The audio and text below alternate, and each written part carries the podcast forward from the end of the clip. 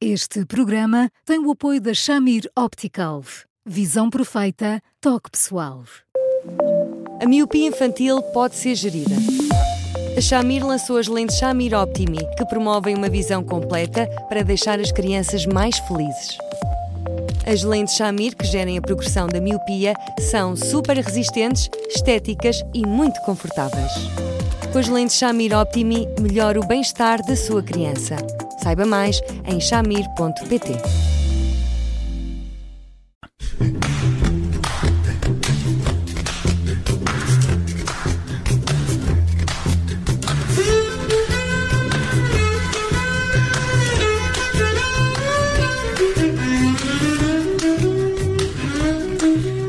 Bem-vindos a mais um Porque Sim Não É Resposta com o psicólogo Eduardo Sá. Eu sou a Judite França e hoje eh, não temos Bruno Vieira Amaral e vamos falar eh, do caso eh, de um ouvinte que ficou viúvo com dois filhos ehm, e que nos fala que o tema uh, da morte da mãe destas crianças, destes adolescentes, não é tema em casa, portanto, o tema uh, não se fala do assunto, uh, mas que esta mãe é recordada por diversas vezes quando vem a propósito de algum momento concreto. Olá, Eduardo, boa tarde. Um, é útil falar sobre a morte? Ajuda a fazer o luto? Olá, Judite. Um não há como não falar. Não há como não falar. A mãe pode ter desaparecido fisicamente, mas o lugar dela está lá. Os pequenos pormenores, o cantinho dela, as fotografias, tudo o que tinha a ver com ela, tudo lá está e, portanto, de certa forma, ela está presente. Esta, aliás, é a vida depois da morte. Que nós falamos noutras circunstâncias de uma forma uh, tão enfática, mas é assim que as coisas são. Portanto, num registro desses, evidentemente que não faz sentido não falar. Uh, não falar será andar a fugir a uma questão que é absolutamente incontornável e fundamental, e portanto, uh, o pai, sempre que entenda, deve trazer mãe à discussão, seja a propósito de um episódio, de memórias, daquilo que ela gostava, do que fosse. Se o pai está à espera que sejam os filhos a introduzir o tema, bom, então, com toda a bondade, ele está envolvido num equívoco, porque, como se compreende, os filhos, numa circunstância como essa, tendo a noção que um tema desses vai magoar, fragilizar, eh, suscetibilizar o pai, os filhos fazem aquilo que os filhos bondosos fazem. Um, tentam não falar, tentam guardar, sobretudo para eles, uh, um pouco como quem dá a iniciativa ao pai para trazer uma discussão como essa e para que depois o pai traga a discussão, fale das coisas, faça a conclusão e assim leva a que todos respirem fundo, sendo que todavia essa é uma questão preciosa, fundamental, à qual não se pode fugir. Um, este ouvinte diz-nos que muitas vezes são os filhos que puxam o tema, mas neste contexto de recordação apenas. Um, isso é um Ótimo. bom sinal. É um excelente sinal. É sinal que, no fundo, os filhos percebem que o pai, por mais fragilizado que seja não vacila, percebem que não o magoam para além do que é razoável e sentem que dessa forma hum, ficam mais próximos do Pai. E esta é a ironia das coisas que nós conversamos quando trazemos as nossas dores para as pessoas a quem nos confiamos mais. Se elas não só suportam as nossas dores, como a seguir discutem, conversam sobre elas. E depois disso tudo, se fica muito mais próximo, então os filhos chegam à conclusão que uh, tiveram uma trágica uh, dor de perderem aquela mãe, mas ao mesmo tempo têm um pai atento, capaz, que está ali a batalhar e que não foge sequer aos assuntos mais difíceis quando se trata de conversar olhos nos olhos acerca das coisas importantes. Hum. Estamos a falar uh, de adolescentes, quando isto aconteceu, e agora também estamos a falar de, de, de criança, crianças, não, estamos a falar de adolescentes, um, ehm, mas que uh, o pai até faz essa. Considera que eles são fortes psicologicamente e, portanto, estão equilibrados apesar do que, desta, do que lhes aconteceu. Um, mas acha que este tema é importante também para outros uh, ouvintes. Uh, e, e, o tema é, é, de alguma forma muito. É, uh, leva a muito melindre, não é um tema fácil de falar.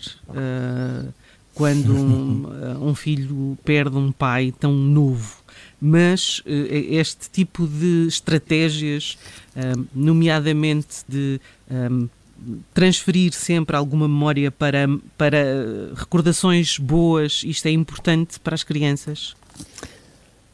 Oh, minha querida Judite, hum,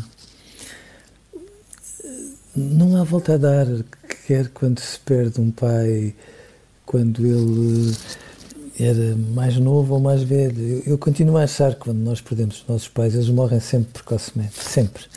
E por mais que nós sejamos crescidos, uh, tenhamos todo o equilíbrio do mundo, uh, sejamos capazes de dar cola a quem ficou e a quem sobreviveu, nós temos a noção que, por um lado, temos uma avidez imensa de o sentar à mesa, de, de conversar sobre tudo e mais alguma coisa, de falar das memórias, do que, de tudo uh, o que ele nos trouxe de coordenadas ao nosso crescimento, e depois, por outro lado, nós temos um medo tremendo porque, porque nos dói, porque por mais que crescidos que sejamos, temos sempre esta mania deliciosa que são os pais que sobrevivem porque são crescidos a puxar os assuntos e a pôr as legendas corretas, mas é tão indispensável e é tão importante que nós possamos perceber que este é o segredo da vida eterna. A vida eterna é isto, é, no fundo, percebemos que quanto mais longe da vista, mais perto do coração, quanto mais irreparável parece longe, mais perto do coração, que as pessoas ocupam um espaço dentro de nós, que os objetos, ao contrário daquilo que se diz numa visão um bocado pateta dos tempos que correm, têm, têm uma história, têm ali um rasto de episódios que os, os levou a existirem na nossa casa e que, portanto, cada pequeno objeto representa um bocadinho da pessoa que eu trouxe para ali e que gostava de tudo aquilo que lá está. E, portanto, esta mãe está lá, inevitavelmente. É ótimo que, que possa estar. É magnífico que dois adolescentes possam ter espaço para fazer isto, quando os adolescentes às vezes parecem miúdos mais ou menos abespinhados, que fazem conta que são crescidos mas que depois, quando se trata de falar destas dores, bom, fintam-nas da forma possível porque se sentem muito fragilizados com elas. Hum, mas nestas idades cresce-se prematuramente. Oh, meu Deus! Cresce sempre prematuramente, não é? Quando, quando perdemos os pais, eu costumo dizer que a nossa infância termina quando morre um, um dos nossos pais. Pela primeira vez, quando nos morre um pai ou uma mãe, é aí que nós temos a noção, uau, uh, somos pequeninos e, e, e, que, e, que, raiva eles terem sido embora sem a nossa autorização, porque é uhum. é isso que no fundo está a discussão. É, é, este caso em concreto é uma morte que vem depois de uh, alguns anos eh, de luta contra, contra a doença. Um, e esse, esse período é um período de adaptação também para, para esta família. Jamais, jamais. Jamais dito. Por mais que nós estejamos uh, a configurar na nossa imaginação o que é que vai acontecer, uh, jamais, independentemente da idade, uh, jamais, uh, porque por mais que estejamos rigorosamente enganados e, e, possamos perceber aos bocadinhos a degradação daquela pessoa aos nossos olhos, jamais, jamais, jamais, jamais nunca estamos preparados e, e, e, quando finalmente nos confrontamos com essa notícia é que percebemos que qualquer preparação era um equívoco. por fim, só para terminar, estamos a chegar perto do nosso tempo, mas uh, fala-se pouco do viúvo no meio disto tudo. Do viúvo ou da viúva, não é? Muito pouco, muito pouco, porque parece que não tem direito a ter uma vida. Uh, às vezes as pessoas têm compaixão, mas é uma compaixão silenciosa.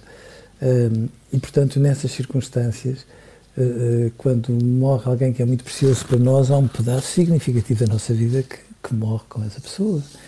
E, portanto, é tão difícil manter-nos vivos. Uh, e, e, de facto, os filhos dão sentido para isso. Obrigam-nos a estar vivos por dentro e por fora, porque eles esperam muito de nós. Uh, mas, mas, para além destas obrigações todas que fazem parte uh, do pai ou da mãe que sobreviveu, há depois o resto, o direito a ele ter sonhos, projetos, vida e nem sempre nós, mesmo a família mais próxima, às vezes até os amigos, nem sempre nós somos sérios o suficiente, o suficiente com isto e às vezes até fazermos observações cheias hum. de arestas em relação a estes apelos de vida que as pessoas precisam ter. Hum, nada de juízos de valor aí, não é? Uh, é, é seguramente. Só quem está nos sapatinhos é que oh, sabe. Oh, oh, e de que maneira? E de que maneira uh, Eduardo, hoje ficamos por aqui. Estamos uh, sempre disponíveis em podcast e em eduardosá.observador.pt. Eduardo, muito obrigada. Voltamos amanhã já com Eu Bruno Vieira Amaral. um abraço e até amanhã então. Um grande abraço para si. Até amanhã, Judite.